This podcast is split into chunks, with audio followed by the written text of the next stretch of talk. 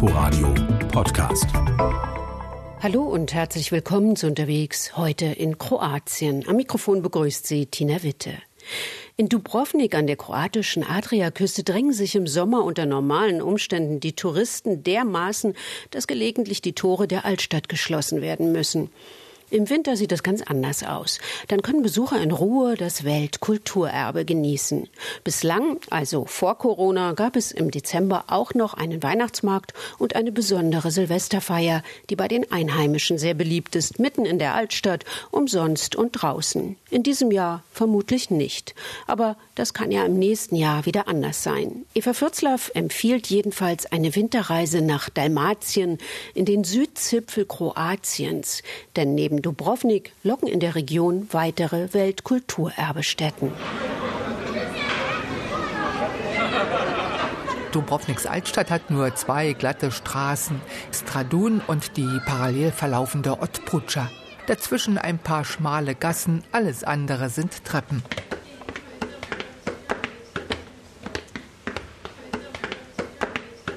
Wir steigen schnaufend treppauf und fragen uns, was machen Feuerwehr, Krankenwagen, wie funktioniert ein Umzug.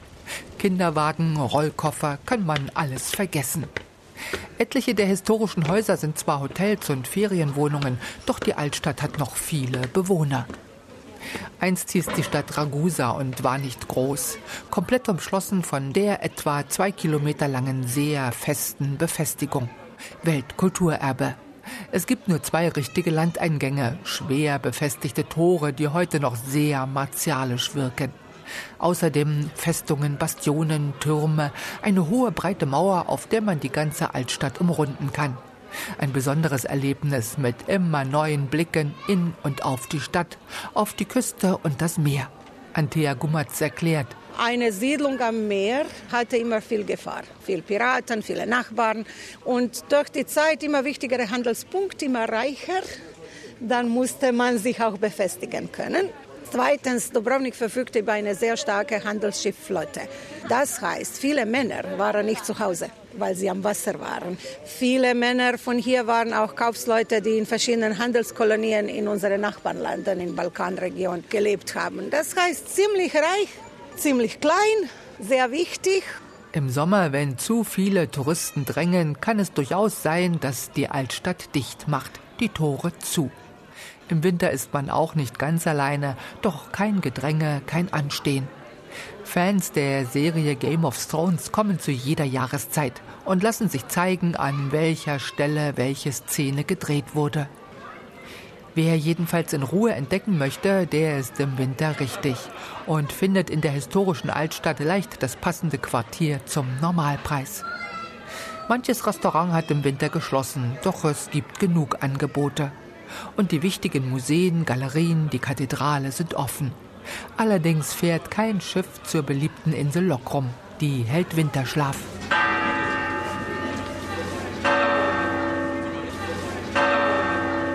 Wir kommen durch das westliche Tor in die Altstadt, das Piele-Tor. Breiter, tiefer Burggraben, Zugbrücke, wuchtige Mauern, eine gepflasterte, gewundene Rampe für Karren und Wagen. Gebaut im Mittelalter. Hinter dem Tor liegt der älteste Teil der Stadt. Also dieser westliche Teil, wo der Onofri-Brunnen ist, wo das Franziskanerkloster liegt, das liegt am ewigen Festland. Aber der größte Teil der heutigen Hauptstraße und des heutigen Hauptplatzes, das war eine Meeresbucht. Und diese älteste Siedlung hieß Ragusa. Der Onofrio-Brunnen, ein hoher, dicker, gemauerter Wasserspeicher, gehört zur historischen Wasserleitung, auf die man in Dubrovnik besonders stolz ist. Im 15. Jahrhundert hat man die Wasserleitung gebaut. Der Baumeister war ein Italiener, Onofrio di Giordano. Deswegen ist der große Brunnen hier als Onofrios Brunnen bekannt, also nach dem Baumeister genannt. Also nach der Stadtmauer das Wichtigste, was unsere Stadt so technisch das Wichtigste gebaut hatte, das war die Wasserleitung. 15 Kilometer lang, 1% Gefälle, bergab bis in die Stadt gedeckt, ohne Wasserverlust. Für 15. Jahrhundert, das war schon ein Riesenprojekt. Am westlichen Tor und dem riesigen Brunnen beginnt Stradun, die Hauptstraße. Im Osten endet sie am Luja-Platz. Dort finden sich venezianisch anmutende Bauten wie der Rektorenpalast mit dem Geschichtsmuseum. Der Bürgermeister wurde Rektor genannt. Auch das Zollhaus wirkt wie ein Palazzo. Eigentlich in unserer Sprache sagen wir auch Palacha Sponsa, also der Palast Sponsa war früher das wirtschaftliche Zentrum Dubrovniker Republik, ein Zollamt, eine Münze. Unsere besten Goldschmiede haben drin gearbeitet. Man kann auch sagen, das Zollhaus ist der schönste Palast der Altstadt. Also sieht so ein bisschen venezianisch aus. Zwischen Zollhaus und Rektorenpalast führt ein schmaler Durchgang in den alten Hafen. Guckt man über den Hafen, fällt an Land außerhalb der Stadtmauer ein befestigter Bau auf mit kleinen Fenstern, Lazzaretti genannt. Schon ab 1377 wurde hier erstmals in Europa mit Quarantäne die Pest bekämpft. Alle Besucher und alle einheimische Seefahrer, die auf den Reisen waren, mussten zuerst 40 Tage in die Quarantäne gehen und erst danach waren sie erlaubt, in die Stadt zu kommen. Quarantäne als Ausdruck kommt von italienischen Quaranta, 40, weil die Inkubationszeit von der Pest 40 Tage dauert. Lazzaretti beherbergt heute Ausstellungen, Kunstwerkstätten und Ateliers. In Dubrovnik kommt man bestens klar ohne Auto. Eigentlich würde es nur stören. Doch nun geht es mit dem Auto nach Norden an der Küste entlang. Die Küstenstraße windet sich um Berge und Felsen, ist im Sommer richtig voll und wohl kein Vergnügen. Im Winter lässt es sich gut fahren, nur die engen Kurven drosseln das Tempo. Weil unser Mietauto nicht ins Ausland darf, umgehen wir den schmalen bosnischen Zugang zum Meer und fahren über die lange Landzunge Plirjatz und mit der Fähre wieder aufs Festland. Gleich am Anfang dieser Landzunge beeindruckt die Festung Stone. Lange, hohe Mauern aus dem 14. Jahrhundert umschließen zwei Orte, klettern über die Berge und riegelten den Zugang zum Festland ab. Fünf Kilometer der Mauer sind nun begehbar. In den Salinen am Ort wurde Salz gewonnen. Das wollte man schützen.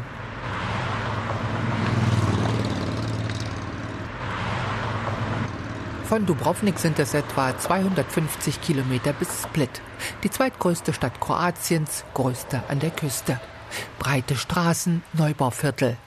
Das Weltkulturerbe, die gesamte Altstadt mit dem Diokletianpalast, liegt an einer Bucht. Der römische Kaiser Diokletian ließ sich um das Jahr 300 einen großen Palastbezirk bauen. Die eigentliche römische Stadt wurde am jetzigen Stadtrand von Split ausgegraben. Der große archäologische Bezirk von Solin hat alles, was eine römische Stadt brauchte. Forum, Tempel, Theater, frühe christliche Kirchen, Amphitheater. Doch um 700 flüchteten die Einwohner in den Palast an der Küste, der jetzt die Attraktion ist. Doch es ist kein kompletter römischer Bau. Innerhalb der antiken Mauern hat sich die mittelalterliche Stadt entwickelt. Römische Prachtbauten wurden umgenutzt. Später kamen die Venezianer und bauten ihre Palazzi in oder an die römischen Mauern. So finden sich venezianische Fenster neben römischen Säulen und Portalen. Gotische Bauten, Renaissance- und Barockpalazzi haben römische Elemente. Ein einzigartiges Konglomerat der Zeiten und Baustile. Einst klatschten die Wellen an die Palastmauer. Die breite Uferpromenade ist ein Werk der Neuzeit. Platz zum Bummeln für Cafés und Konzerte.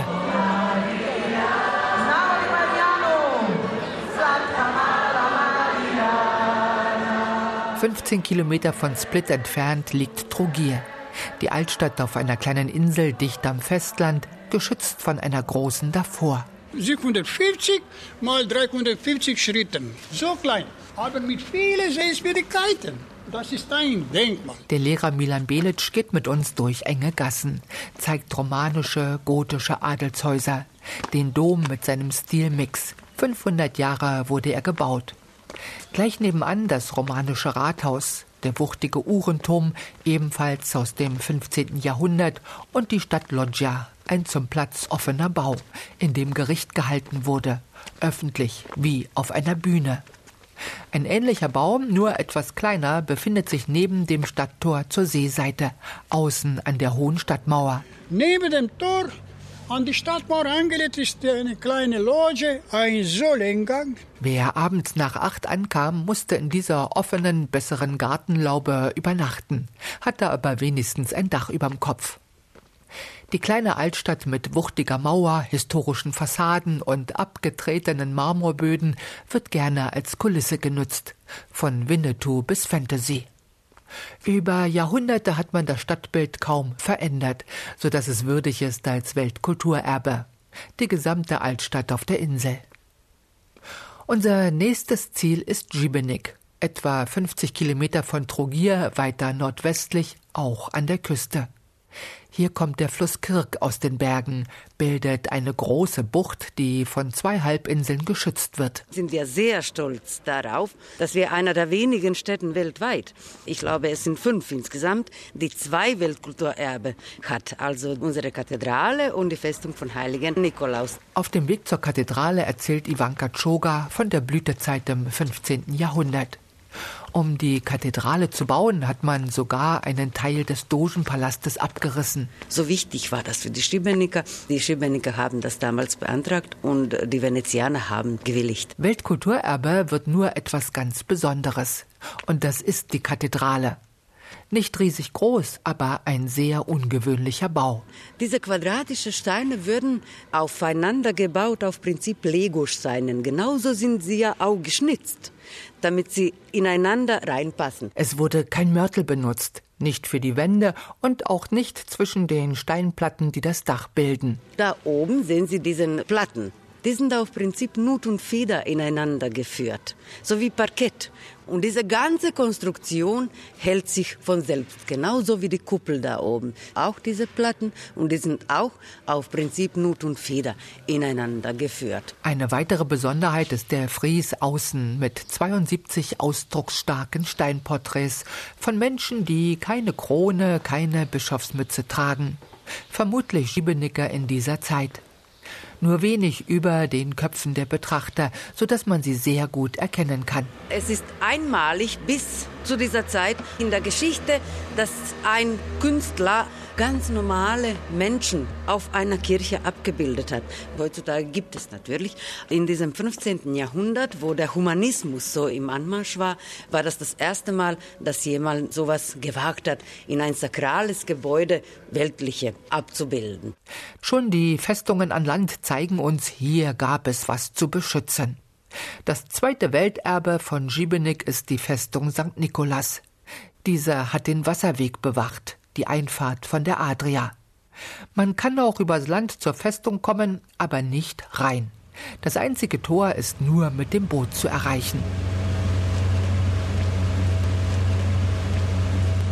Diese Festung würde genauso wie alle anderen Festungen für Abwehr von den Osmanen gebaut.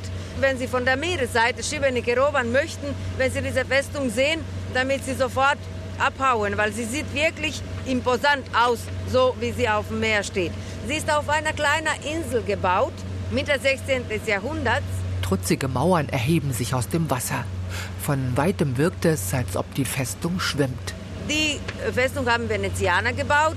Solche Festungen gibt es nur in Italien, zwei Stück und eine in Kroatien.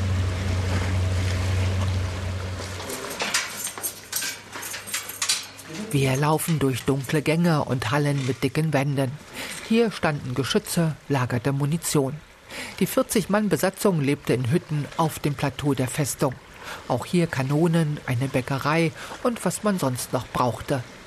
Seit drei Jahren erst gehört die Festung zum Welterbe, zusammen mit fünf anderen in Italien, Kroatien und Montenegro, als venezianisches Verteidigungssystem im 16. und 17. Jahrhundert. Wir planen hier neben die Festung in einer Bucht unser neues Besucherzentrum aufzubauen, damit sich Leute viel mehr informieren können über dieses ganze geschützte Gebiet und die Festung. Erzählt Milka Antic.